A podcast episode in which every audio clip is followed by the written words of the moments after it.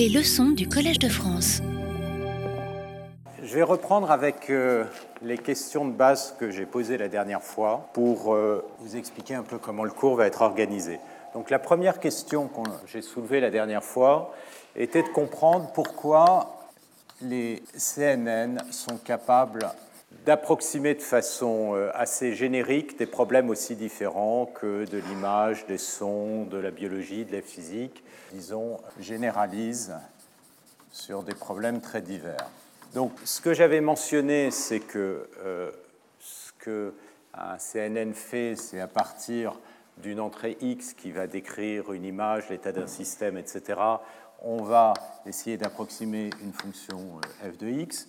Donc, en sous-jacent, si effectivement le système est capable de faire une approximation en très grande dimension, ça veut dire que l'objet étudié a une régularité euh, générique. Et donc, la question évidemment qui vient immédiatement euh, ci-dessous, c'est de savoir quelle est cette quelle est la régularité générique, si elle existe, qu'on peut en observer, que ce soit en physique, pour la perception, en biologie. Si on pense à la reconnaissance euh, du langage naturel, ça veut dire que des systèmes symboliques, de la même manière, partageraient cette régularité, etc. Donc, quelle est cette, espèce de, de, miracle qui fait que tous ces problèmes partagent essentiellement le même type de régularité qui peuvent être capturés avec essentiellement le même type d'architecture qui serait euh, ces réseaux de neurones. Alors, à cette question, il y a une euh, réponse qui a été euh, proposée par Herbert Simon dans un très bel article en 1962 qui s'appelle L'architecture de la complexité.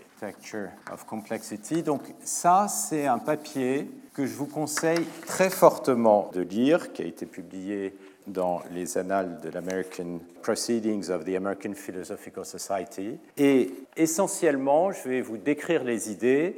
Ces idées capturent ce pourquoi, c'est-à-dire qu'est-ce qui est en commun entre euh, ces problèmes aussi, différents, et ça, on va voir ça aujourd'hui.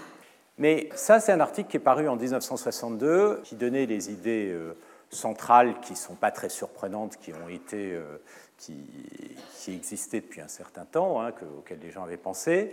Mais pourtant, ce n'est pas parce qu'on a ces idées qu'on est capable de résoudre le problème. 1962, ce n'est pas pour autant qu'on était capable de résoudre tous les problèmes de physique, de biologie, et encore moins euh, de faire euh, de l'intelligence artificielle ou de l'apprentissage. Donc il y a un très gros saut entre des arguments un peu hand-waving qualitatif qui explique le pourquoi et effectivement être capable de mettre en place des algorithmes et des mathématiques. Et donc évidemment la question qui vient immédiatement euh, derrière, c'est euh, finalement s'il y a une régularité générique, euh, ça veut dire qu'il y a une information a priori et cette info a priori qu'on va pouvoir exprimer dans ces architectures, comment l'exprimer de façon mathématique et dans un algorithme, et en particulier dans un réseau de neurones. Donc ça, c'est un peu l'architecture des trois euh, grandes questions autour de ça.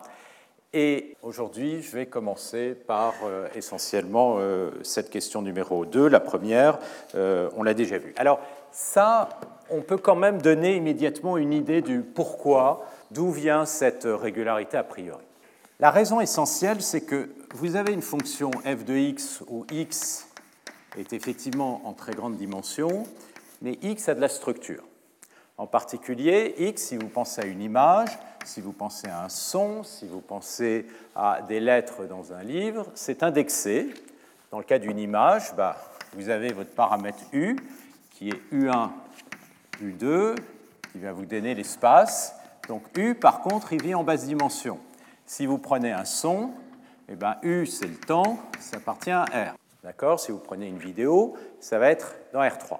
Donc vous avez une structure de basse dimension qui est en sous-jacent, et cette structure en basse dimension, l'essentiel du cours, ça va être de montrer que ça capture à peu près euh, toute l'information a priori qu'on va pouvoir mettre dans le réseau. Alors, pourquoi? Parce que derrière U, cet espace, eh ben, vous allez avoir la translation, vous allez avoir toute l'analyse de Fourier qui va immédiatement découler, vous allez avoir la notion de voisinage. À partir de la notion de voisinage, vous allez avoir toutes les notions de représentation multi-échelle qu'on voit euh, apparaître ici. On va voir apparaître toutes les structures de groupe.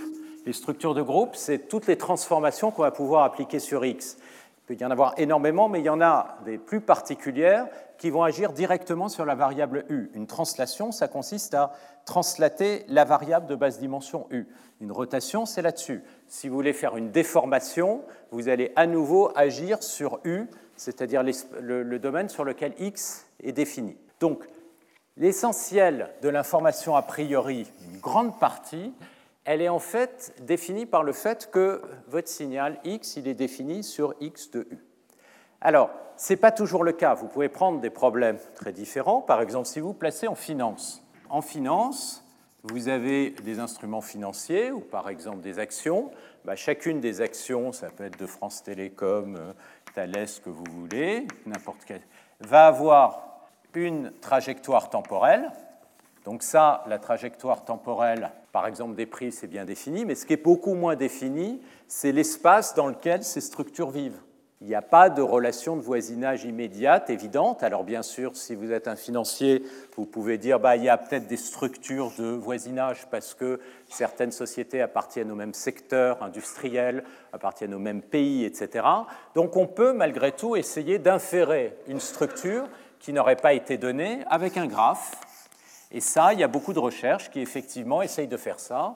Cette idée de remplacer une structure simple dans R2 ou dans R pour le temps par un graphe. On la retrouve par exemple quand on veut modéliser des interactions sociales en établissant des réseaux sociaux, etc.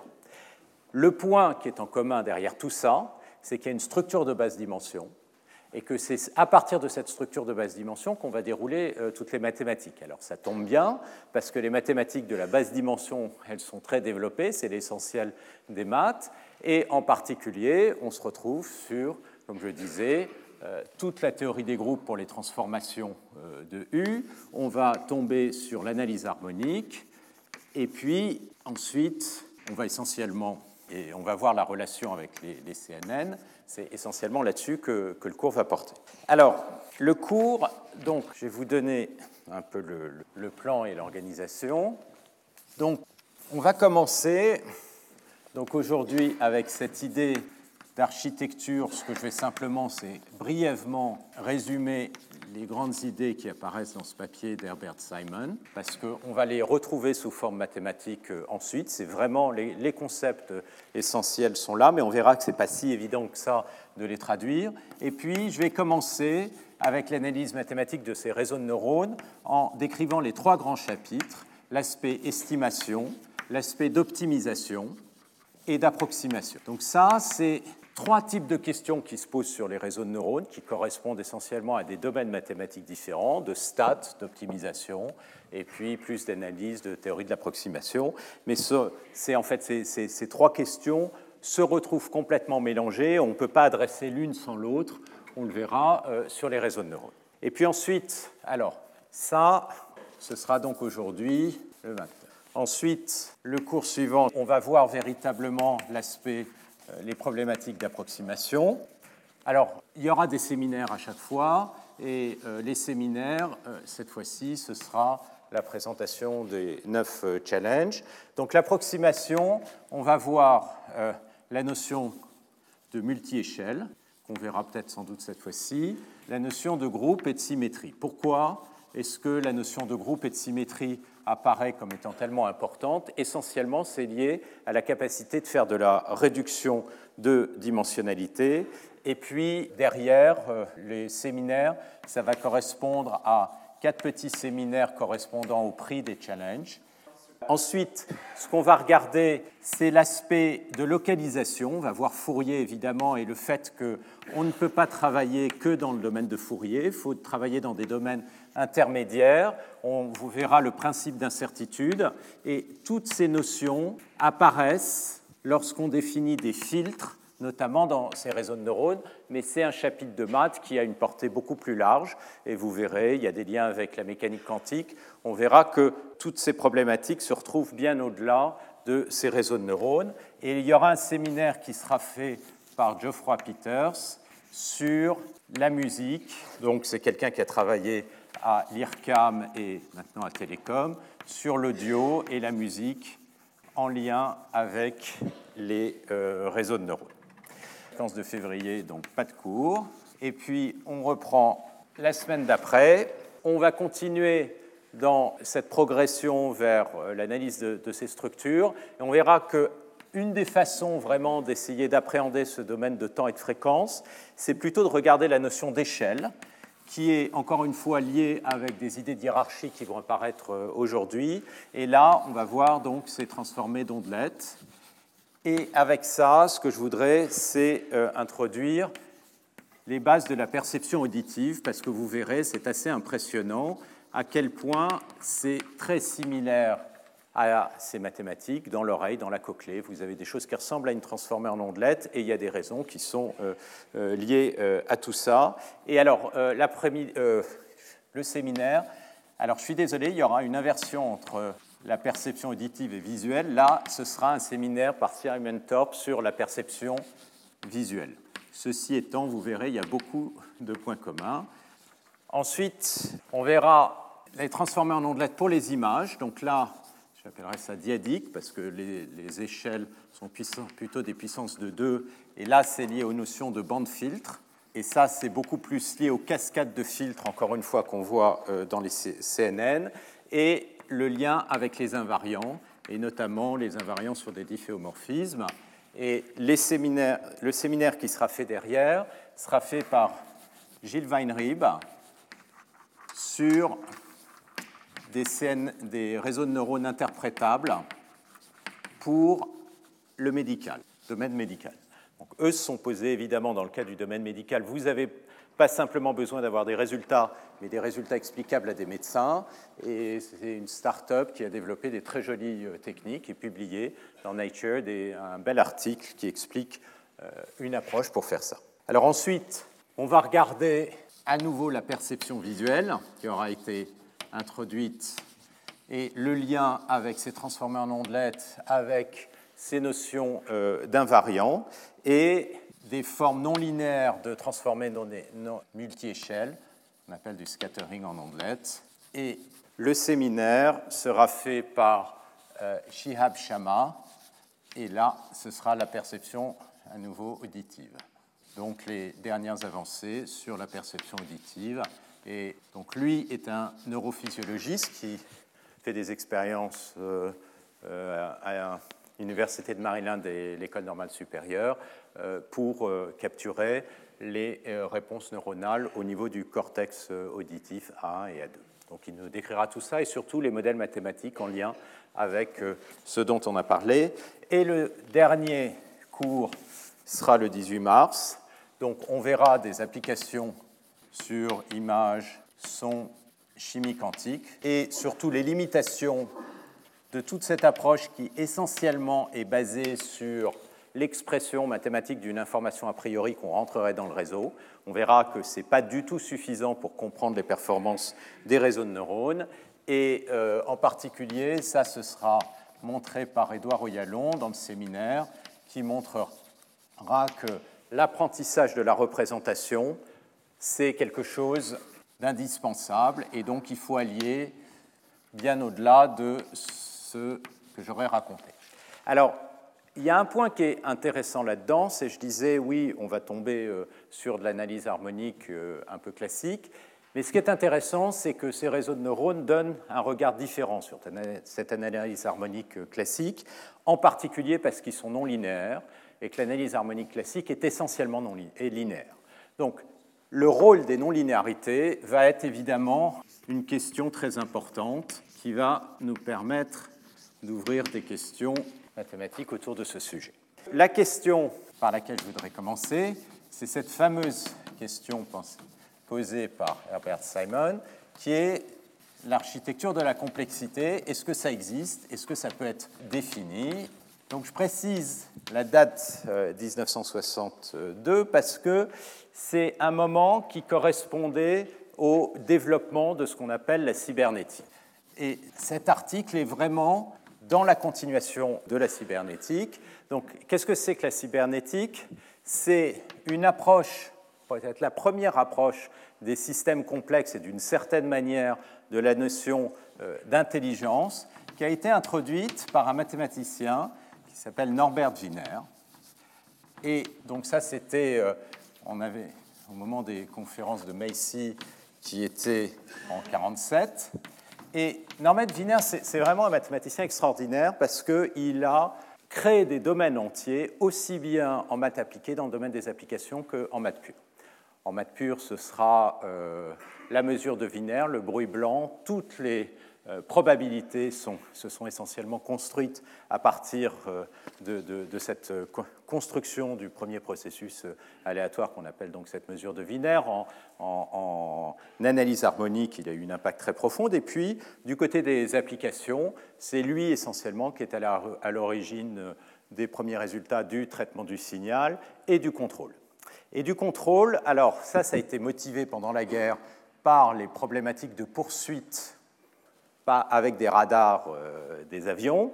Et pour faire ce type euh, de poursuite, eh bien, euh, l'idée a été d'introduire un système bouclé qui optimise l'erreur et qui ajuste le système à partir de cette erreur. Et donc ça, c'est l'idée centrale de la, de la cybernétique, c'est d'essayer d'analyser l'évolution d'un système complexe à travers une boucle de rétroaction.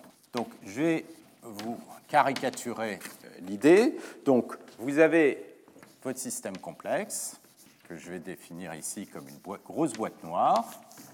Et puis, donc, le système complexe, euh, ça peut être, euh, par exemple, si vous avez un bateau que vous allez amener au port, bah, toute la réaction du vent, des vagues, et puis de votre propre bateau par rapport aux commandes que vous allez mettre, et donc vous voulez euh, euh, contrôler ce système.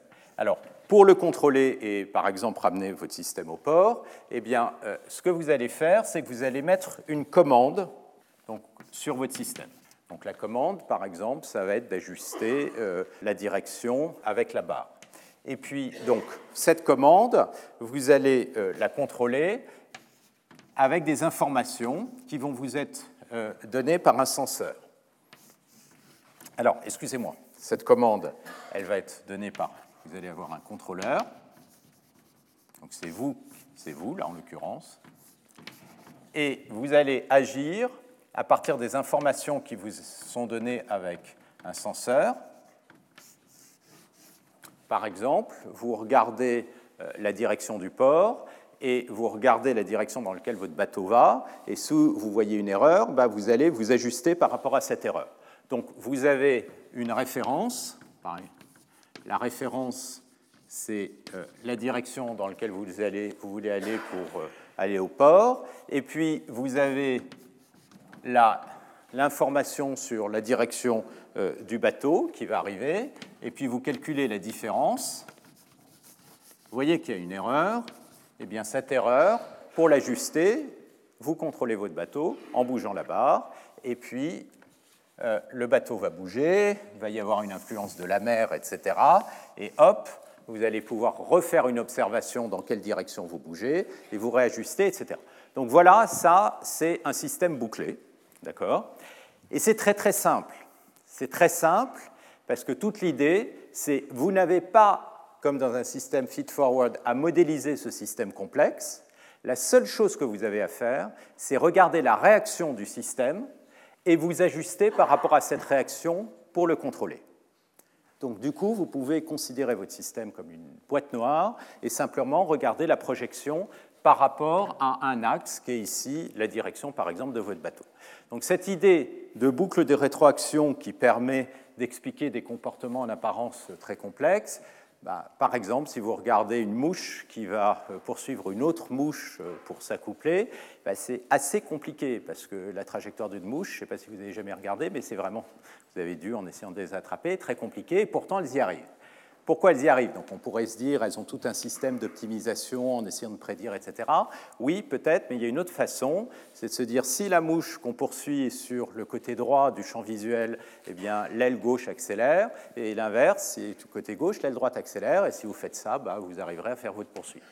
Si vous regardez des mouvements très complexes de foule, vous pouvez, ou de bandes poissons, etc., vous pouvez avoir des, comportements en apparence très sophistiqués qui peuvent être expliqués simplement en regardant les réactions de chacun des, personnes, des agents, par rapport à son voisinage très direct, et puis le voisinage bouge et vous réagissez, etc. Donc ce sont des systèmes euh, bouclés, et évidemment, un des grands systèmes bouclés, c'est tout simplement l'évolution, puisque chacun euh, des agents euh, va survivre et donc va réagir par rapport à, son environnement, et toute l'analyse de darwiniste a, a été d'une certaine manière réanalysée, reprise par la cybernétique.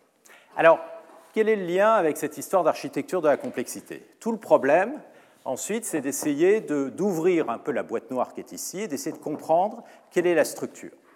Et les idées qui apparaissent dans ce papier d'Herbert Simon, c'est de dire, bon, mais ce système a de la structure, et notamment parmi cette structure, il y a plusieurs idées assez fondamentales. La première chose, c'est que cette structure est hiérarchique la plupart du temps. Pas tout le temps, mais quasiment tout le temps. Donc ça, c'est le premier point que je vais essayer de développer rapidement. Et cette hiérarchie, à nouveau, on la voit en physique, en biologie, dans les systèmes euh, symboliques. La deuxième idée, c'est que la raison pour laquelle on voit apparaître des systèmes hiérarchiques vient d'une question de stabilité. Donc il y a une explication qui est une explication dynamique, temporelle, d'une certaine manière de survie de ces systèmes ou de développement de ces systèmes qui explique pourquoi essentiellement les seuls qu'on voit autour de nous seraient des systèmes hiérarchiques. Et puis une autre implication qui va être très importante, c'est le fait que ces systèmes étant hiérarchiques, ils sont en lien avec un nombre limité de sous-systèmes et donc il y a une notion de séparabilité. Et cette notion de séparabilité, j'espère qu'on le verra un peu aujourd'hui, c'est complètement fondamental pour être capable de euh, détruire la malédiction de la dimensionnalité. Au lieu de regarder le système dans son ensemble, on va être capable de le sous-découper en sous-systèmes, sauf que ce n'est pas du vrai sous-découpage. Il y a une forme de séparabilité, mais il y a aussi des interactions euh, entre les sous-systèmes. Et puis, la dernière idée très importante, qui est très liée à nouveau avec cette vision de système dynamique, c'est que la description temporelle doit être vue sous forme de processus et non pas d'états successifs, statiques. Donc euh, ça, c'est quelque chose qui manque beaucoup actuellement à tous les CNN. Quand on fait de l'analyse d'images, on a des images euh, statiques et on apprend avec des images. Et du coup, le nombre d'images qui sont nécessaires est absolument énorme. Or, évidemment, ces images s'inscrivent dans une dynamique notamment avec des vidéos. Et le jour où, au lieu de regarder des états statiques, on regarde les propriétés d'évolution, on arrive à beaucoup mieux contracter l'essence du système. Et ça, c'est évidemment la base de la physique et des équations différentielles. Donc voilà, les quatre idées, alors que je vais rapidement euh, développer ici. Donc, la première idée, c'est euh, cette idée de, hiérarchie. Et ça, c'est assez évident. Si vous regardez, va commencer par la physique, eh bien, euh, vous avez des particules élémentaires et on peut euh, euh, remonter assez loin en allant jusqu'au quark.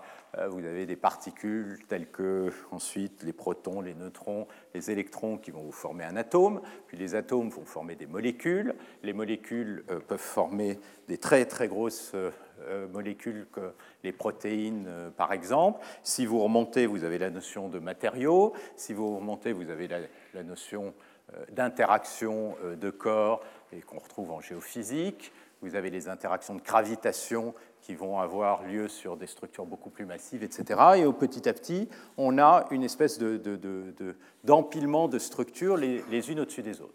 C'est pareil en biologie, où on peut reconstruire les structures à partir de l'ADN ou à partir de la chimie, avec à nouveau les molécules, les cellules, euh, les protéines, etc. Et puis, euh, vous avez toute éventuellement euh, la hiérarchie des corps biologiques jusqu'aux différentes éventuellement races et structures de la vie. Et puis, vous avez le même type d'observation que vous pouvez retrouver donc, sur la, tous les domaines de la perception. Quand vous regardez une image bien, vous allez commencer par regarder des, pixels. Des pixels peuvent former des petites structures élémentaires qui peuvent être des objets, qui vont définir des scènes un peu plus larges, qui vont s'inscrire euh, dans des scènes euh, encore plus larges. C'est toute l'analyse de scènes qu'on retrouve aussi bien en images que euh, en son. Et puis, vous avez tous les systèmes symboliques. Donc, tout ça, c'est décrit en détail par Herbert Simon, les systèmes symboliques qui vont partir de symboles la lettre, le mot, euh, la périphrase, la phrase, le paragraphe, le chapitre, le livre, etc. Donc vous avez euh, une structure comme ceci qui est, à nouveau complètement hiérarchique. Et puis évidemment, vous avez tous les systèmes sociaux, à commencer par votre environnement, euh, la famille. Euh, vous vous inscrivez éventuellement dans un programme universitaire qui est lui-même dans un département, qui est lui-même dans une université, qui elle-même se retrouve dans un pays, etc., dans un continent. Vous avez toute une organisation des structures sociales que vous pouvez euh, organiser de la même manière, de façon hiérarchique, et c'est le cas la plupart des choses. La plupart, mais pas tous. Si vous prenez par exemple le diamant, bah, le diamant, c'est un système plat, c'est-à-dire que vous avez un cristal, il n'y a absolument aucune structure hiérarchique, mais c'est extraordinairement euh, régulier et périodique. Donc évidemment, il y a une autre source de régularité ici qui est, très forte, qui est due à la symétrie du système. Mais sinon, quand vous regardez des systèmes euh, euh, disons, complexes dans le monde, on observe de façon qualitative, et ce n'est pas nouveau, ce type de hiérarchie. Donc la question ensuite, immédiatement, c'est pourquoi est-ce que ces systèmes s'organisent de façon hiérarchique de cette façon? Alors, le pourquoi, la réponse qu'il propose, c'est une réponse liée à une évolution dynamique.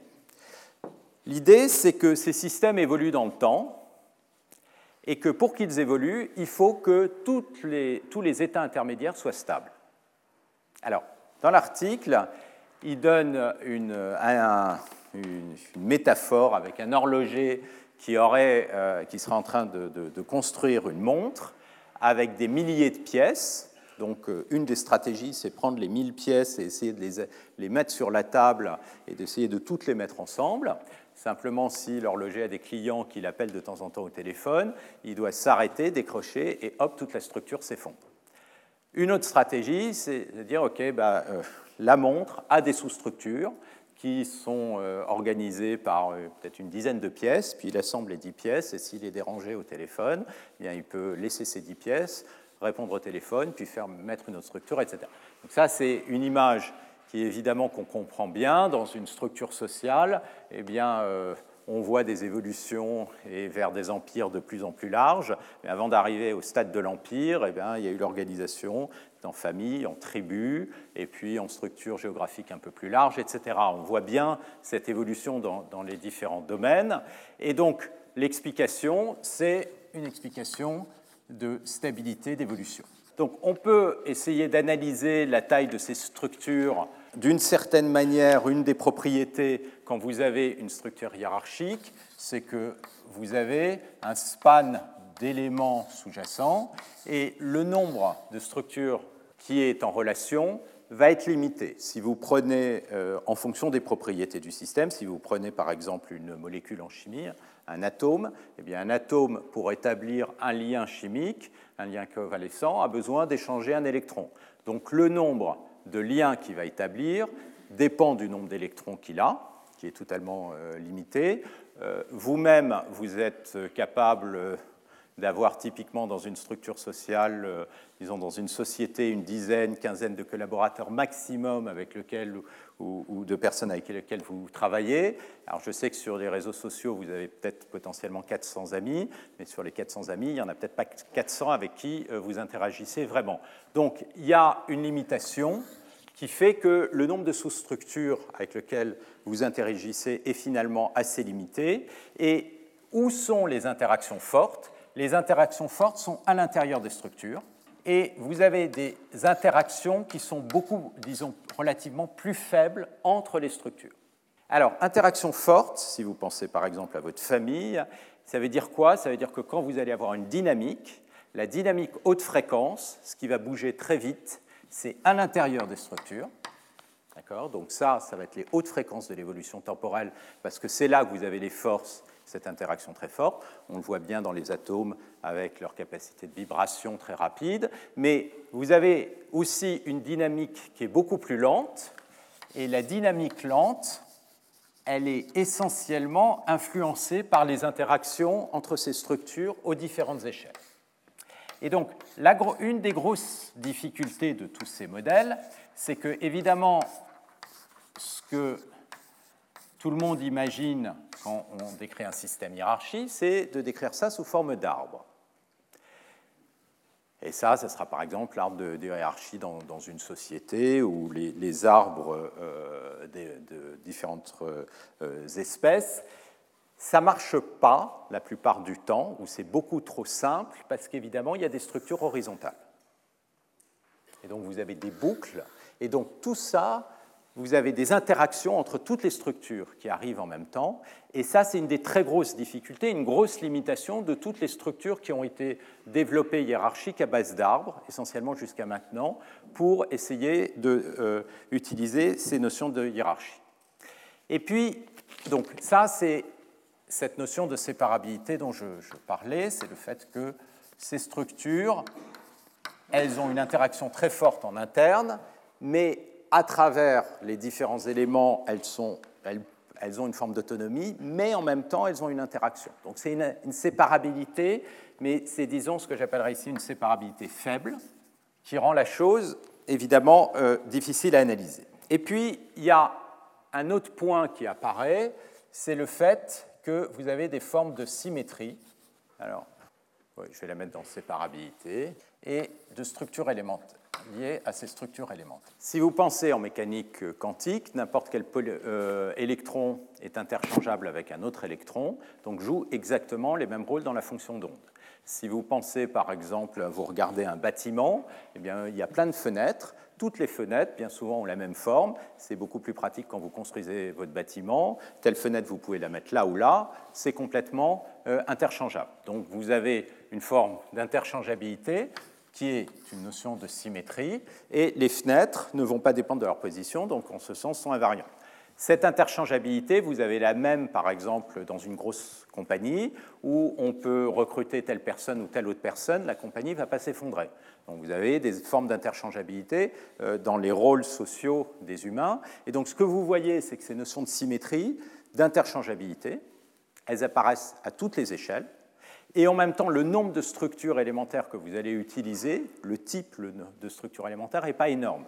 Euh, si vous prenez par exemple le cas de la biologie, vous avez 20 aminoacides différents, à partir desquels vous allez établir toutes vos structures. Le nombre d'atomes, c'est 90. Avec 90 atomes, vous faites toute la chimie par réorganisation. Donc il y a cette idée aussi que le nombre de structures élémentaires n'est pas grand, mais c'est plus compliqué qu'il n'y paraît parce qu'il n'est pas grand à chaque échelle. Parce que si on parle d'humain, c'est beaucoup plus compliqué qu'un atome, et qu'on parle d'interchangeabilité d'humain, c'est beaucoup plus compliqué. Donc, on voit cependant apparaître cette notion de symétrie. La notion de symétrie, c'est évidemment la notion de groupe, d'interchangeabilité, et de structure élémentaire, qui est nombre de structures élémentaires qui est faible. Et ça, c'est lié à une forme de notion de parcimonie. C'est recherche de structure élémentaire. Et puis, on voit donc apparaître les notions de hiérarchie et donc les questions de multi-échelle qu'on va essayer, qu'on va relier à ces ondelettes. Le dernier point dans ce papier, c'est la description temporelle. Alors, la description temporelle, il y a deux approches, caricaturalement. Il y a une approche par état, donc vous décrivez l'état de votre système à un temps t, et puis si vous prenez un autre temps, eh bien c'est un autre état. Donc ça, c'est typiquement, euh, vous prenez euh, vos photos de vacances et vous les regardez euh, les unes après les autres, dans l'ordre, dans le désordre, ça vous donne une idée de vos vacances. Bon, c'est bien, mais si jamais vous voulez avoir beaucoup de détails, il vous faut un nombre de photos absolument énorme. Donc il y a une autre façon, évidemment, de décrire le système, c'est à travers l'évolution du processus, et ça, c'est l'idée fondamentale de la physique, notamment, c'est que vous allez regarder l'opérateur d'évolution, qui éventuellement, si vous avez de la chance, est un opérateur linéaire, et vous aurez une condition initiale, et le système est entièrement décrit par euh, son opérateur d'évolution. Et le point central de tout ça, c'est que, évidemment, la description la plus économique, c'est à travers l'opérateur d'évolution, c'est la recherche du chemin d'une solution quand on essaye euh, euh, d'analyser un problème, et ça, c'est l'objet fondamental sur lequel on doit normalement s'attacher. Normalement, mais ce n'est pas ce qu'on fait dans tous les réseaux de neurones que j'ai décrits. Donc, on ne va pas regarder ce point-là, qui est cet aspect de description temporelle qui, comme je le disais euh, la dernière fois, est un des, une des frontières de recherche très importantes actuellement. On va simplement regarder des problèmes sans temps, en tout cas euh, cette année, c'est-à-dire où les données sont des x de u, tout en sachant que c'est une approche qui est évidemment euh, très sous-optimale.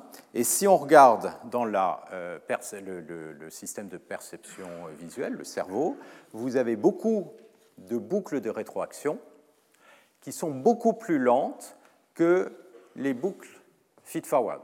J'ai mentionné, et vous le verrez dans le, séminaire de Simon Thorpe, qu'on est capable euh, de percevoir une image, de la reconnaître en un dixième de seconde.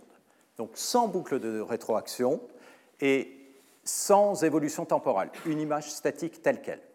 Donc ça, c'est le genre d'intuition qui a amené les gens à se dire, on peut oublier le temps. Il n'y a pas besoin d'une vidéo pour reconnaître une image. Ça, c'est parfaitement juste. Il n'y a pas besoin d'une vidéo pour reconnaître une image. Mais si vous voulez être capable de reconnaître un très grand nombre d'images, si vous n'avez pas accès à un système évolutif, c'est-à-dire des, vidéos, eh bien, le nombre d'images dont vous allez avoir besoin pour apprendre est totalement astronomique, et c'est le cas actuellement. Donc c'est ça qui induit une confusion, c'est qu'on peut analyser le système une fois qu'il a appris en oubliant éventuellement le temps, mais lors de la phase d'apprentissage, le temps est complètement fondamental pour réduire le nombre d'exemples. Alors, ce qui est intéressant quand on lit, et vraiment je vous recommande de le lire, parce que c'est une excellente source d'inspiration pour faire de la recherche, ce qui est intéressant quand on lit un article comme ça en 1962, on le lit, on est un peu ébloui et on se dit, OK, maintenant on comprend. Et en fait, non, on ne comprend rien. On ne comprend rien, c'est-à-dire que oui, on comprend les grandes idées, mais on ne comprend pas du tout comment ça marche. Euh, vraiment et dans les détails. Comme je le disais, ces idées de hiérarchie, de séparabilité, etc., elles sont très intuitives, mais en fait, elles sont très difficiles c'est beaucoup plus difficile de les mettre en place, et on verra ça notamment dans ces problèmes de séparation d'échelle. Euh, c'est pas très difficile de prendre un système et de le décomposer en sous-systèmes. Ce qui est très difficile, c'est de comprendre les interactions entre euh, faibles euh, entre ces différents sous-systèmes. Bon, tous ces thèmes, on va les retrouver, c'est-à-dire la notion de séparation d'échelle, la notion de symétrie, théorie de groupe, et puis, euh, j'aborderai peut-être à la fin euh, ces notions de structure élémentaire à travers euh, les problèmes de parcimonie. Voilà. Donc ça, c'est pour cette architecture de la complexité. Et maintenant, je voudrais rentrer plus dans le cœur du sujet, c'est-à-dire regarder ces propriétés des réseaux de neurones. Alors, d'une certaine manière, on peut voir ces réseaux de neurones comme une forme de programme pour mettre en place ce qui est décrit dans ce papier d'Herbert Simon, et c'est vraiment dans la même lignée, c'est-à-dire c'est vraiment issu de cette idée de la cybernétique. L'apprentissage d'un réseau de neurones est un apprentissage en boucle fermée euh, sous forme de, de d'erreur. Vous regardez l'erreur du système et puis vous updatez les points en fonction de l'erreur du système. Donc il y a une vraie continuation euh, par rapport à ça.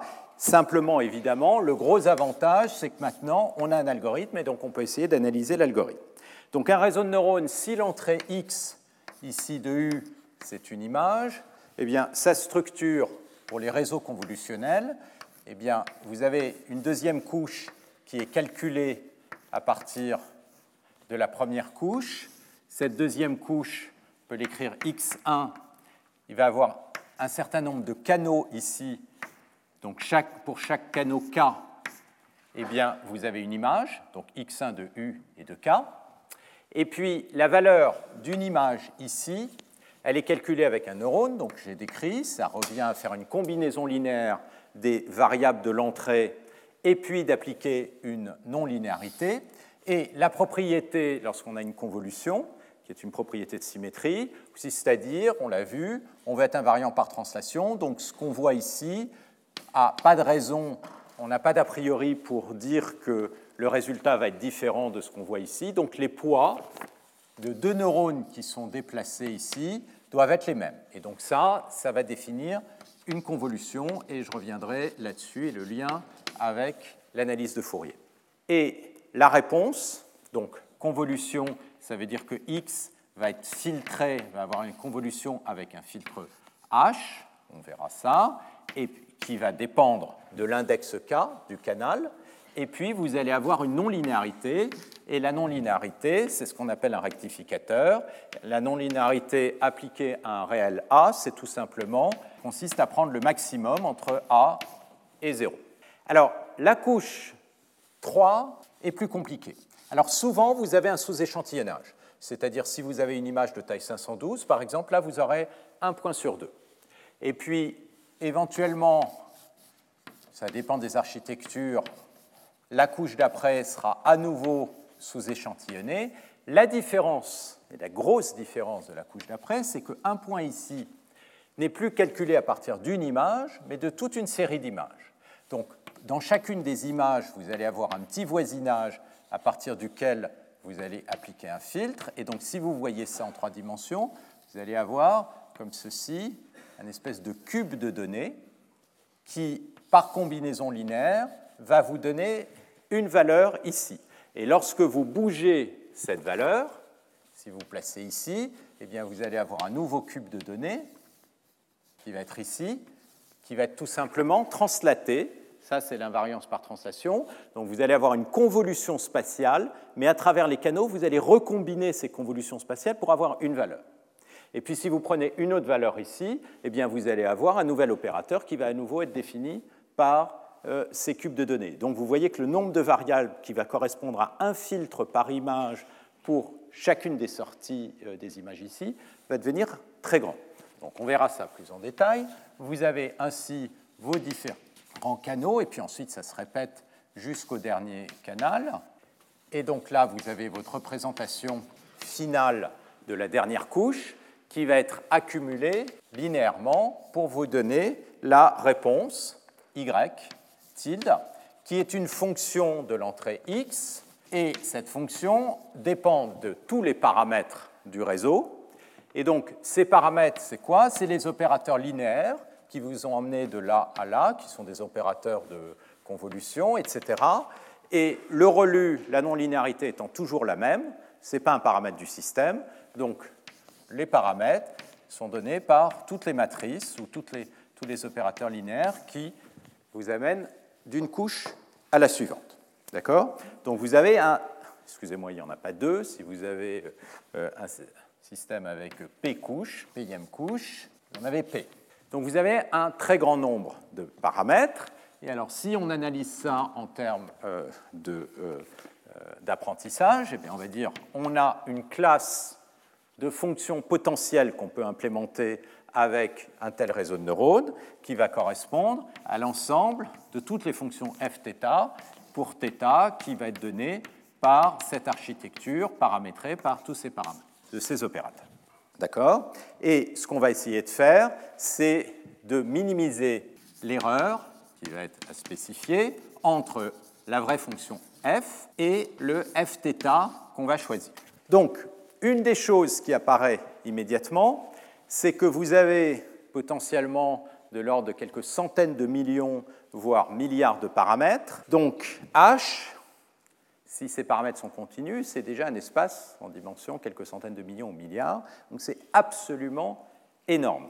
Alors on peut discrétiser, et si on discrétise le nombre de paramètres, en quantifiant par exemple, eh bien, on peut regarder le nombre de modèles. Un modèle, c'est fθ, et le nombre de modèles, c'est le cardinal de h. Et la complexité de l'ensemble de ces modèles, voire comme le log du nombre de modèles, c'est en quelque sorte le nombre de bits dont vous avez besoin pour spécifier un modèle. Et dans le cas d'un réseau de neurones, ça peut être en apparence absolument énorme. Alors, pour essayer de comprendre les maths qui sont derrière, disait, il, y a trois grands domaines. Le premier domaine, c'est d'analyser l'estimation. L'estimation, parce que ce qui va se passer, c'est que le θ que vous allez choisir, il va être choisi à partir d'une base de données d'apprentissage, qui vont être des exemples xi et pour lesquels vous connaissez la réponse yi égale f de xi, et vous allez avoir un exemple. Et à partir de ces données, il va falloir estimer le meilleur paramètre θ pour faire une approximation. Donc là, on a un problème statistique. On va avoir un problème d'optimisation, et je vais revenir sur chacun de ces problèmes. L'optimisation, ça va consister à essayer de minimiser l'erreur en configurant les paramètres à travers éventuellement une descente de gradient. Et le dernier problème, c'est le problème d'approximation.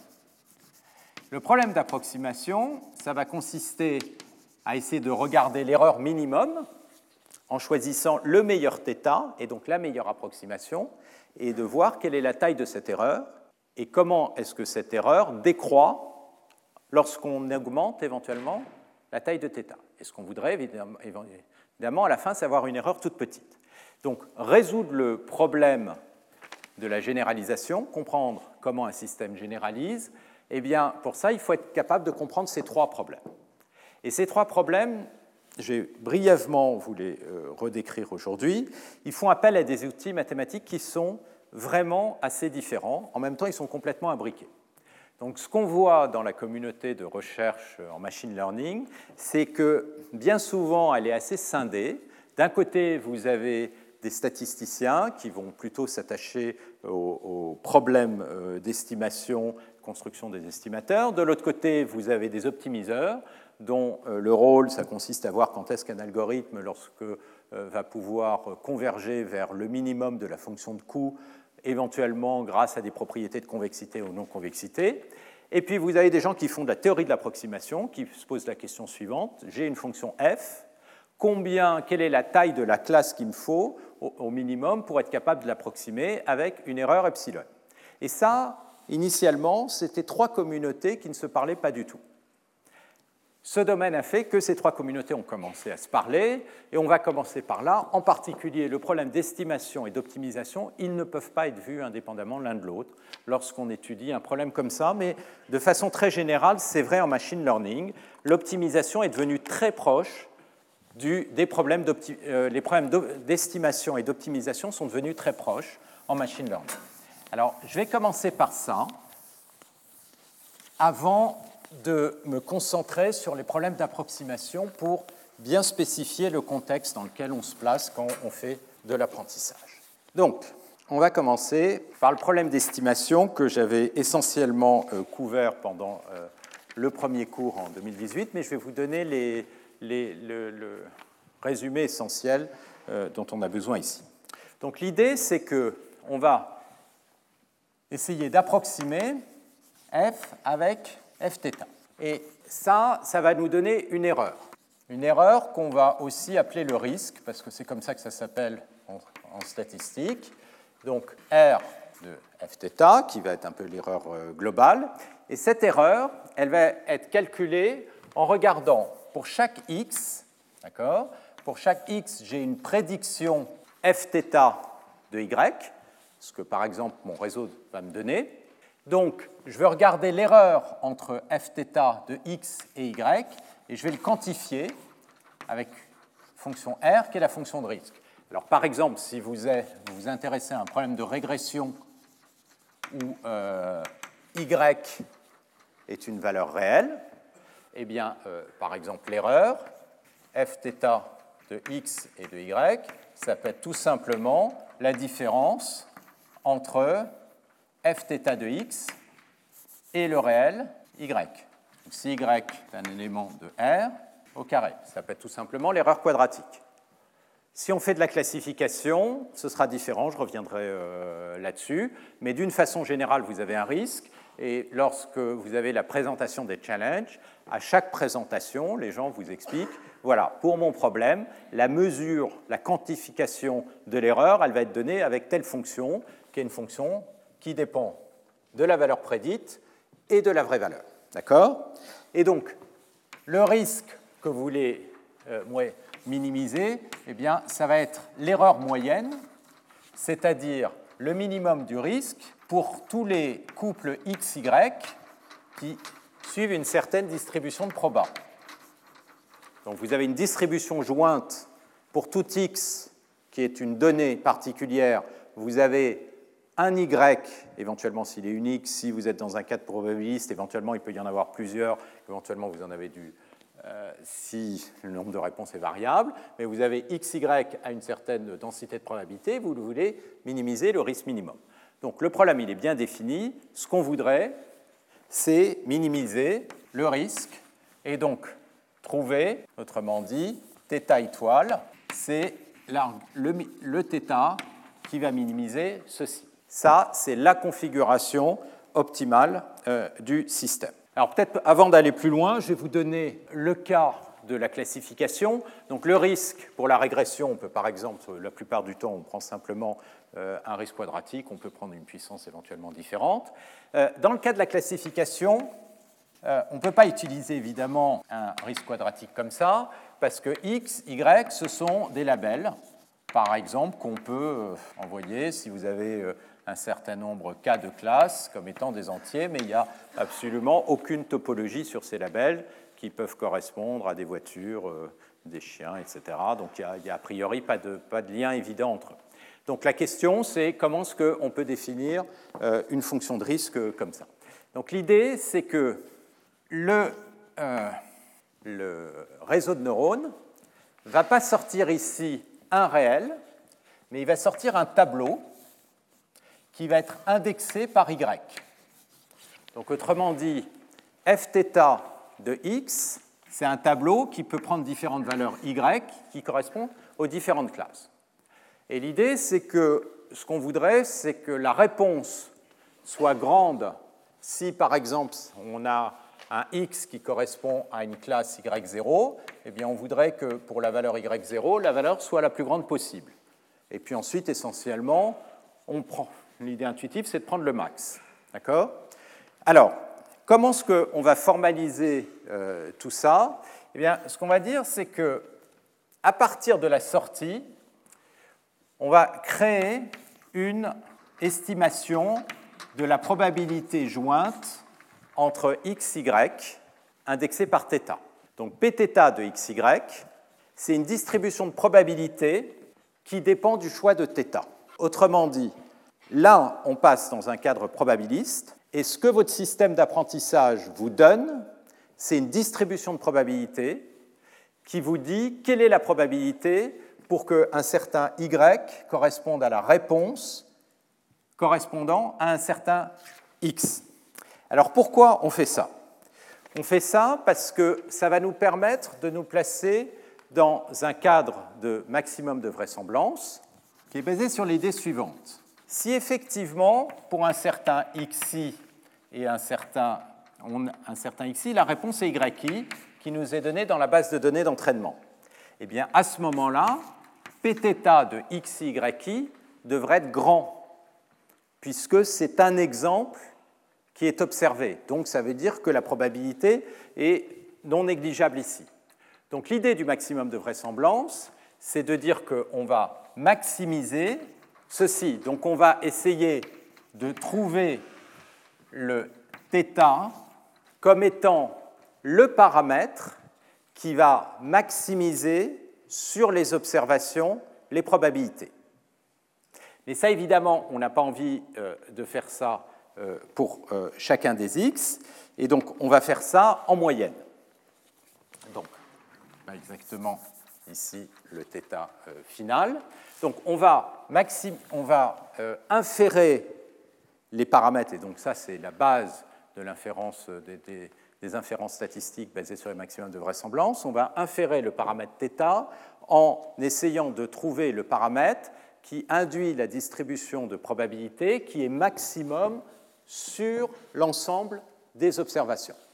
Et les observations, pardon, c'est les xi et c'est les yi sont égales à f de xi sur les données d'entraînement. OK, maintenant, maximiser pθ, c'est la même chose que maximiser le log de pθ, et maximiser le log de pθ, c'est la même chose que de minimiser le log de pθ de x et de y, et ça, je vais appeler ça mon risque.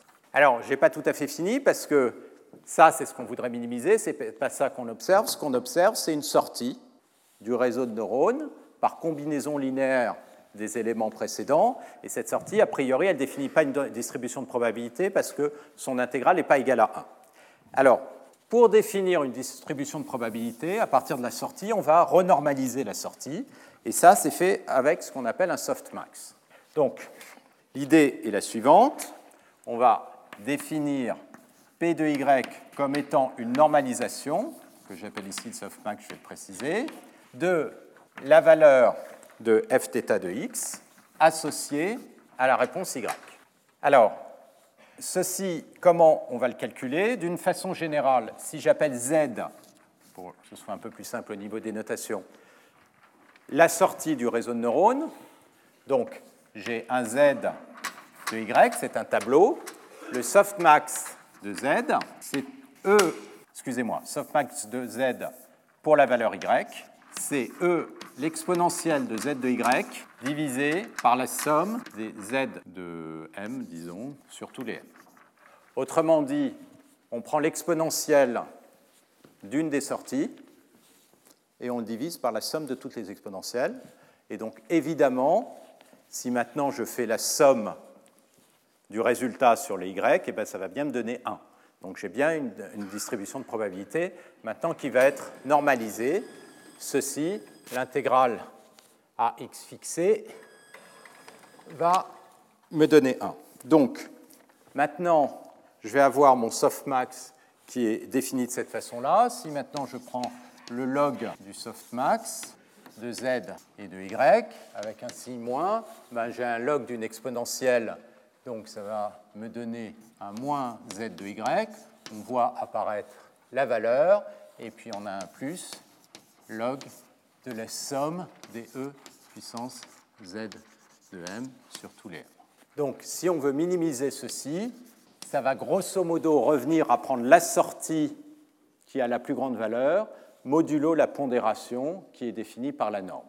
Donc c'est quasiment un max, mais le gros avantage, c'est que là, vous avez une fonction qui est différenciable, et donc lorsque vous voulez appliquer un algorithme d'optimisation de descente de gradient, comme toutes ces fonctions vont être différenciables, vous pouvez calculer le gradient de f par rapport à θ.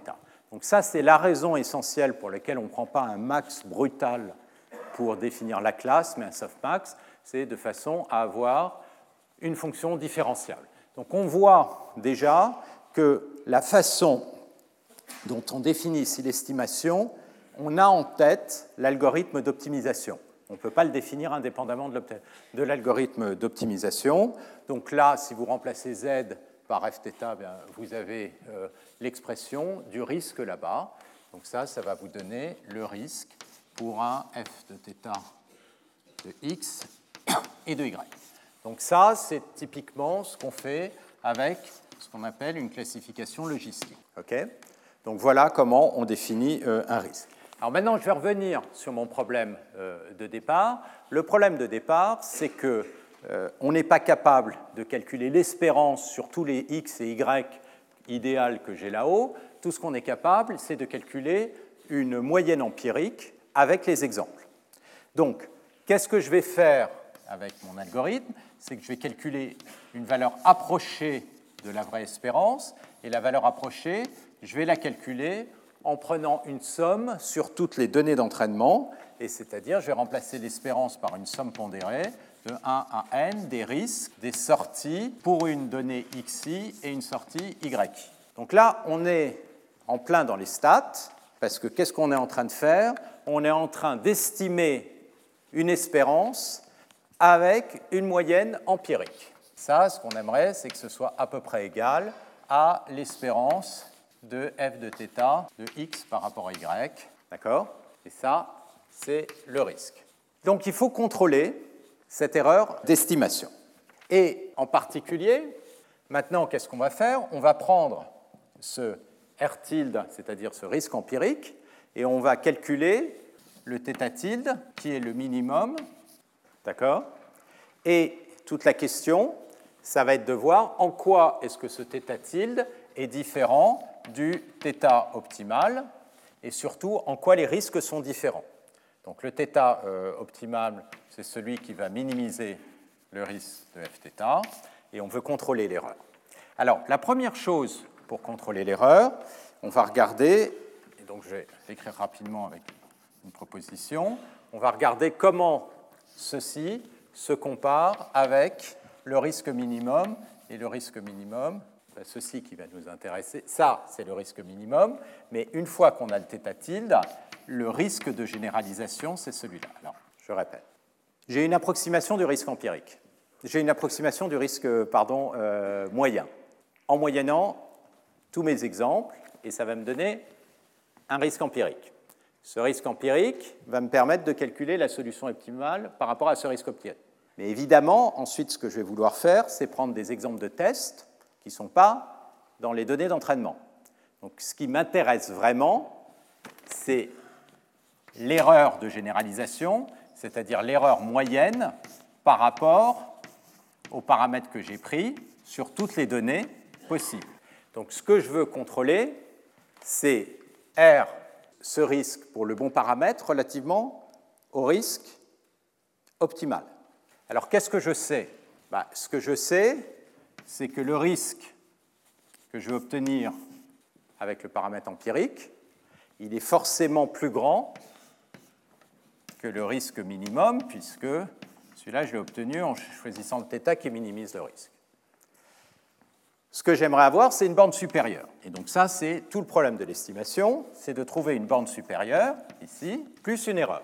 Alors, il y a une première observation, c'est de dire l'erreur, elle va être plus petite que deux fois le max sur θ de l'erreur entre un risque fθ et son approximation empirique R tilde de fθ. Alors, ça, je je vais le montrer, ça se montre en une ligne. Donc, ce qui nous intéresse, c'est de calculer R de f tilde moins R de f D'accord? Donc, pour faire ça, on va introduire. Donc, ce que je peux contrôler, c'est le risque empirique pour f de θ tilde. Donc, je vais l'introduire. Le risque empirique de f de θ tilde. Comme j'ai soustrait, je vais le réadditionner. Et puis ensuite, je vais regarder le risque empirique sur R, sur la vraie valeur optimale, que je vais rajouter, ça ne change rien. C'est mon but, et à la fin, je vais soustraire R de F θ. D'accord? Alors, ici, j'ai la différence entre R et R tilde pour θ tilde. Donc ça, c'est plus petit que le max du risque entre, à θ entre R et R tilde. Le deuxième terme que j'ai ici, c'est la différence entre le risque empirique R tilde et le vrai risque, et cette fois θ égale à θ étoile. Ça reste plus petit que le max sur θ de R de f de θ moins R tilde de f de θ. Le troisième terme, c'est la différence entre le risque empirique pour le θ tilde optimal moins le risque empirique pour un autre θ, qui se trouve être le θ étoile. Mais comme θ tilde minimise ce risque empirique, ça, c'est toujours négatif. Donc, ceci va être plus petit que la somme des deux max, plus ceci. D'accord Ça, c'est la démonstration. Donc, qu'est-ce que vous voyez Vous voyez que quand on remplace le paramètre à prix quand on remplace le paramètre optimal par le paramètre à prix, on va avoir forcément une erreur qui est plus grande, mais cette erreur, en fait, elle dépend de l'erreur quand on approxime le risque par le risque euh, empirique pour n'importe quel θ. Donc autrement dit, elle dépend de la qualité de l'approximation de cette fonction. Et là, on tombe sur un sujet qui est complètement classique en stats, qui est un problème de concentration d'un estimateur autour de sa moyenne. Donc, une des manières de, de voir cette équation ici, ça revient à dire que l'erreur totale d'estimation, ça va être une espèce d'erreur minimum qui va être une espèce de biais minimum qu'on ne peut pas réduire. Et ça, c'est un terme de variance qui est dû au fait qu'il y a une fluctuation euh, due à l'estimation. Alors, le problème qu'on a maintenant, c'est qu'on est en train euh, d'approximer une fonction RF de θ qui en fait est une espérance par une moyenne empirique qui est obtenue donc en moyennant la somme de i va de 1 à n des risques de r de fθ de xi et de y. Donc c'est là que en apprentissage, il y a une première approximation qui est très cruciale, qui est toujours utilisée mais qui n'est pas toujours valide, c'est le fait que les observations xi, yi sont indépendantes. Autrement dit, vous avez des observations indépendantes d'un processus sous-jacent, vous n'allez pas, parce que vous avez pris une observation, prendre une autre observation qui est très reliée. Pourquoi c'est fondamental? Parce que pour qu'une moyenne converge vers l'espérance, eh bien, pour que les fluctuations s'annulent, vous allez être dans un cas bien plus favorable si vous avez des éléments qui sont complètement indépendants. Si les éléments sont très liés, très corrélés, eh bien, vous allez éventuellement avoir aucune convergence. À la limite, tous vos exemples sont identiques, et il est évident que si vous faites la moyenne, vous récupérez le même exemple, et donc vous n'allez évidemment pas converger vers la moyenne. Donc ça, c'est la structuration de la base de données. C'est aussi cette notion d'obtenir euh, une base de données non biaisée, c'est de s'assurer que les éléments sont indépendants et suivent bien la distribution de probabilité du vrai problème. Autrement dit, si vous allez prendre vos exemples d'entraînement dans une sous-partie, évidemment, vous n'allez pas refléter l'espérance sur toute la distribution de probabilité. Donc ça, c'est les hypothèses euh, qui sont faites. Et si ces hypothèses sont satisfaites, si la fonction R a un minimum de régularité qu'on va supposer ici, eh bien vous avez une somme de valeurs prises par une fonction régulière sur des variables aléatoires indépendantes, et quand n tend vers l'infini, ça, ça se concentre autour de la moyenne, autrement dit, ça converge vers la moyenne. Et donc là, vous avez des lemmes de grande déviation qui vous permettent de faire la démonstration, et donc il y a un résultat qu'on avait démontré euh, euh, lors du premier cours, qui vous dit la chose suivante, avec une proba qui va être plus grande que 1 moins delta, où delta est un paramètre qui peut être euh, arbitrairement petit, alors, pourvu que R ait un euh, minimum de continuité, par exemple Lipschitz c'est largement suffisant, mais on peut faire avec moins, eh bien, le risque R en f de θ tilde, il va être plus petit que le risque, je reprends en fait l'égalité qui est là-bas, R f de θ étoile, plus deux fois le max, et maintenant ce qu'on démontre, c'est que le max il est borné, et le max il est borné par quoi? Par la racine carrée. Alors vous avez un premier terme qui n'est pas très surprenant, qui est le log de la taille de l'espace d'hypothèse, c'est-à-dire combien de possibilités il va y avoir pour faire le choix. Et puis, vous avez un terme qui va dépendre de la probabilité que vous choisissez, et le tout va être divisé par n, autrement dit, l'erreur décroît comme 1 sur racine de n, qui est le cas classique. Quand vous moyennez n variables aléatoires indépendantes, vous avez une variance qui décroît comme 1 sur racine de n, sauf que là, ça vous donne une bande supérieure plus précise, donc qui a été démontrée. Donc ça, ça vous dit quoi? Et ça, c'est le résultat typique de la théorie qu'on appelle PAC, Provable Approximation, uh, Approximately Correct euh, apprentissage, en apprentissage, qui veut dire voilà, je contrôle mon erreur. Alors en fait, cette borne, donc ça, c'est le point de vue, disons, classique de l'estimation. Ce qu'on voit, c'est que l'élément sur lequel on peut jouer sur ce théorème, c'est la taille de la classe d'hypothèse. Et donc ce qu'on va vouloir, c'est avoir une classe d'hypothèse qui n'est pas trop grande une, classe d'hypothèse qui n'est pas trop grande, de manière à ce que log du module de θ, c'est en quelque sorte le nombre de paramètres sous-jacents, le cardinal de la classe, donc le log de la valeur absolue de h que j'ai écrit là-haut. C'est en quelque sorte le, nombre de paramètres sous-jacents de la classe. Donc ça, encore une fois, on l'avait vu. Mais ce qui est important, c'est de garder en tête le trade-off, le dilemme entre le biais et la variance. Si j'augmente la taille de ma classe d'hypothèse en ayant un réseau qui est beaucoup plus grand, qu'est-ce que ça va faire?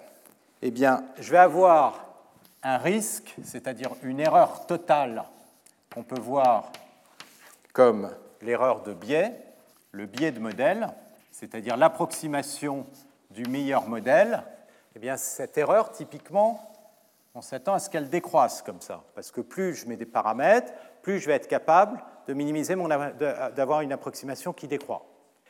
Seulement, si j'augmente h, ce que ceci vous dit, c'est que l'erreur entre de variance, autrement dit entre le risque pour la valeur estimée et le risque minimum, et d'une manière générale c'est vrai pour tout état, parce que c'est vraiment sur le max de θ qu'on a vu ça, et eh bien ça, ça va augmenter. Et donc, encore une fois, théorie un peu classique, vous dit il y a un point idéal, c'est au moment, comme ce qu'on veut, c'est minimiser la somme des deux, minimiser la somme des deux, ça va être à peu près là où ça se croise. Ça, ça va être la taille assez optimale pour minimiser l'erreur totale. Donc il faut un modèle a priori pas trop grand et un modèle a priori pas trop petit. Alors je continue dans cette veine qui n'est pas tout à fait euh, la veine des réseaux de neurones, mais euh, je reviendrai là-dessus. La question, c'est comment on limite la taille de cet ensemble. Limiter la taille de cet ensemble, en fait, ça revient à limiter le domaine d'exploration du θ. Et ça, ça peut se faire avec une régularisation. La régularisation, elle va consister à pénaliser en mettant par exemple sur le risque un terme du type la norme au carré des paramètres, c'est-à-dire la norme de Frobenius de chacune des matrices, la somme de tous les paramètres au carré. Si vous mettez une, pénalité comme ça, eh bien, le θ va avoir tendance à ne pas être trop grand, donc rester dans une boule plus petite, et donc la classe sous-jacente pour laquelle vous allez obtenir l'optimum va être en sous-jacent plus petit. Donc la technique de régularisation est une façon de changer, d'ajuster hθ. Simplement ça, c'est mis dans l'algorithme d'optimisation. Deuxième type euh, de technique, on le verra dans le cas de l'optimisation rapidement, ça va consister à arrêter, faire un arrêt de l'optimisation. Là, je disais, c'est la euh, vision un peu classique des estimations qui ne correspond pas vraiment avec l'expérience que les gens ont sur les réseaux de neurones. Sur les réseaux de neurones, on a plutôt au contraire l'impression que plus on met de paramètres, mieux ça marche. Alors, il y a récemment une observation qui a montré que si je fais la somme de ces deux courbes, ce que je vais avoir, c'est quelque chose comme ça. Mais si je continue pour un certain nombre de systèmes, donc je vais bien avoir le risque total va être une somme comme ça, et puis il y a un moment, on voit un phénomène comme ça. C'est-à-dire quand la taille du H devient absolument énorme, tout d'un coup, phénomène bizarre, le risque total recommence à décroître. Le fait que le risque total recommence à décroître, ça veut dire que quelque part, on a été capable de contrôler le terme de fluctuation. Alors, plusieurs remarques là-dessus. Intuitivement, d'où ça, vient? Ça vient du fait qu'on commence à avoir une redondance sur les θ. C'est-à-dire que on multiplie le nombre de paramètres, mais en fait, ces paramètres vivent dans un sous-espace qui fait qu'on n'est pas en train d'augmenter la taille de l'espace, on augmente en quelque sorte la densité d'échantillonnage des θ dans l'espace des paramètres. Et ça, ça arrive, le point du cusp, quand euh, ici le, le θ devient plus grand que le nombre d'exemples. Non, non, non, non c'est lié au nombre d'exemples. Non, non, non, non. Je vous le redonnerai exactement euh, le point de cusp, euh, mais c'est beaucoup plus grand que le nombre d'exemples. Et dans le cas de problèmes comme ImageNet, on n'est pas là. On est de ce côté-là. On n'est pas de ce côté-là. Donc, euh, ces, résultats récents sur cette double slope, ces, courbes comme ça, sont super intéressants, mais ne semblent pas expliquer le comportement de réseaux comme euh, ImageNet, parce que, et je reviendrai sur euh, cette taille pour la spécifier, parce qu'il euh, semblerait qu'on soit sur la partie gauche. Mais ce qui se passe, c'est que dès que les paramètres ne sont pas indépendants, on a un comportement qui est beaucoup plus compliqué. Le deuxième point qui rend l'analyse du réseau de neurones beaucoup plus compliqué, et je vais terminer là-dessus, c'est la façon dont il est optimisé. Et là, je vais terminer juste en donnant quelques mots sur la partie optimisation. Comment est-ce qu'on va trouver ce θ qui minimise l'erreur d'estimation? Ben Pour ça, on a une fonction de coût qu'on calcule à la sortie, qui est une fonction qui est différenciable par rapport à l'entrée et par rapport aux variables θ. Donc, ce qu'on fait, c'est une descente de gradient. Alors, la descente de gradient, donc ça, on a vu ça la dernière fois, plutôt l'année dernière, c'est plutôt une descente de gradient stochastique. La seule différence, c'est que quand on évolue, on évalue pardon, l'erreur empirique. L'erreur empirique, normalement, qu'on veut minimiser, c'est la moyenne sur tous les exemples, donc somme de i égale 1 à n. Bien là, on va faire une moyenne sur des, patchs, sur des batchs de taille p, qui va être éventuellement une variable, et p, la taille des batchs, être typiquement petit devant n. Donc ce qu'on va faire, c'est au lieu de calculer la moyenne sur tous les exemples et à chaque fois updater le θ, on fait une moyenne sur un nombre limité d'exemples et on update le θ. Donc ça, c'est l'algorithme de descente de gradient stochastique. Et la dernière fois, on a vu comment ça converge.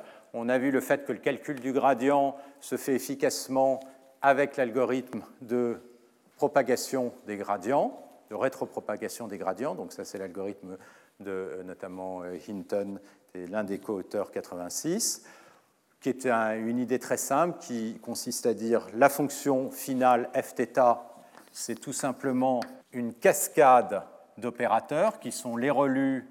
Vous avez d'abord un opérateur linéaire, un relu, un deuxième opérateur linéaire, un relu, etc. Un opérateur linéaire, un relu. Et donc, pour calculer le gradient, eh bien, vous allez avoir la formule de composition des gradients et, euh, qui va vous donner le gradient total. Donc tout ça, c'est des choses euh, qui se font bien. Évidemment, le problème, c'est que vous avez une fonction qui est totalement non convexe. Donc quand on a une fonction qui est totalement non convexe avec plein de minima locaux, eh bien, a priori, si on fait une descente de gradient, on va se retrouver piégé dans le premier minima local. Donc toutes les maths en sous-jacente, ça consiste à essayer de définir ce paysage d'optimisation et de démontrer que les minima locaux qui sont loin du euh, minima global, eh bien, typiquement, ils vont être rares ou ils vont être extraordinairement étroits, c'est-à-dire qu'on a très peu de chances de tomber dessus. vous allez voir des espèces de phénomènes comme ça. Et donc, il y a très peu de chances, normalement, de tomber. Alors, euh, c'est-à-dire que les bassins d'attraction de ces choses-là euh, sont censés être très peu probable, qui fait qu'on se retrouve sur des minima locaux qui sont différents du minima global. Donc là, c'est un des très gros problèmes euh, de maths autour de ces réseaux de neurones, qui est très proche du problème de physique statistique, parce que vous avez essentiellement un système dont vous voulez minimiser l'énergie et vous voulez regarder la configuration des énergies minimum et vous vous retrouvez dans une situation où les énergies minimum, vous en avez plein, mais semblent avoir des propriétés équivalentes. Donc ça, c'est ce que les gens euh, euh, étudient autour de ces problèmes d'optimisation. Et il y a beaucoup d'approches pour ça. Maintenant, ce qui nous concerne par rapport aux problèmes d'estimation, eh bien, ce qu'on rajoute sur un problème d'estimation comme ça, c'est des formes de régularisation. Alors, les formes de régularisation sont de différents types. Vous avez ce qu'on appelle en anglais du early stopping, donc early stopping, ça veut dire un arrêt prématuré de l'optimisation. Pourquoi? Parce que si vous faites un arrêt prématuré de l'optimisation, c'est-à-dire vous arrêtez au, bout d'un nombre fixe d'itérations, eh vous limitez le domaine d'exploration des θ, et donc vous êtes en train de limiter les classes d'hypothèses sur lesquelles vous faites votre recherche. La deuxième façon classique, qui n'est pas très souvent utilisée, ça consiste à faire une pénalisation, mais qui l'est parfois avec la norme des paramètres. Et puis, vous avez d'autres techniques comme le drop-out, qui consiste à éliminer de façon aléatoire dans le réseau un certain nombre de neurones, de trouver la solution, de reprendre à une autre sous-famille, et donc à nouveau en sous-jacent, vous êtes en train de sous-échantillonner le θ, et donc de limiter les possibilités d'exploration ou la, taille de euh, l'ensemble θ, sauf que c'est fait de façon très subtile et aléatoire. Voilà, donc tout ça pour dire que on a des problèmes qui sont très différents mais liés, ces problèmes d'estimation et d'optimisation, et qu'on va étudier aucun de ces deux problèmes dans ce cours. Le, le problème qu'on va regarder, c'est le troisième sur lequel je vais commencer la fois prochaine, c'est le problème d'approximation. Et le problème d'approximation, c'est celui-là, c'est cette courbe-là. C'est comprendre comment configurer le réseau, ou quelles doivent être les propriétés sous-jacente de la fonction qu'on approxime, de façon à ce que l'erreur obtenue décroisse rapidement en fonction du nombre de paramètres. Pourquoi, encore une fois, il faut que ça décroisse rapidement en fonction du nombre de paramètres? C'est parce que si le nombre de paramètres est très grand, le nombre d'exemples n va devoir être absolument énorme. Et ça, c'est ce problème de la malédiction de la dimensionnalité sur lequel on va reprendre et je vais essayer de relier ça à tous ces problèmes de régularité induit par la connaissance du paramètre de basse dimension qui indexe les images, le temps, etc. Voilà, donc je vais m'arrêter là. Retrouvez tous les contenus du Collège de France sur www.colège-2-france.fr.